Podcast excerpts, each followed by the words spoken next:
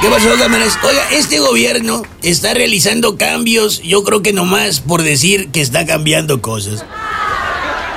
Por ejemplo, para ellos, cambiar algo de malo a peor, lo pueden hacer porque, pues igual y es un cambio, ¿no?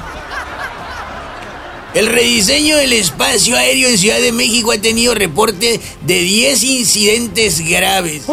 Como que este gobierno está jugando a la ruleta rusa, pero en lugar de pistolas, con aviones. Mientras esto sucede, lo que más le importa al presidente, fíjate, es presumir una pistola que Madero le iba a regalar a Pancho Villa.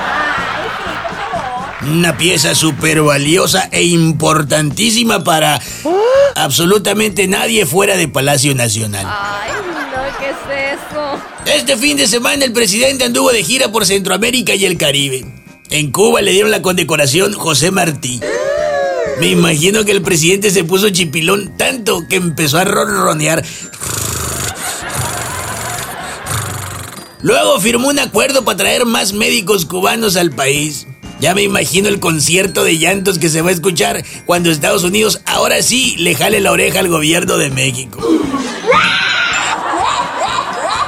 Ya se los había dicho.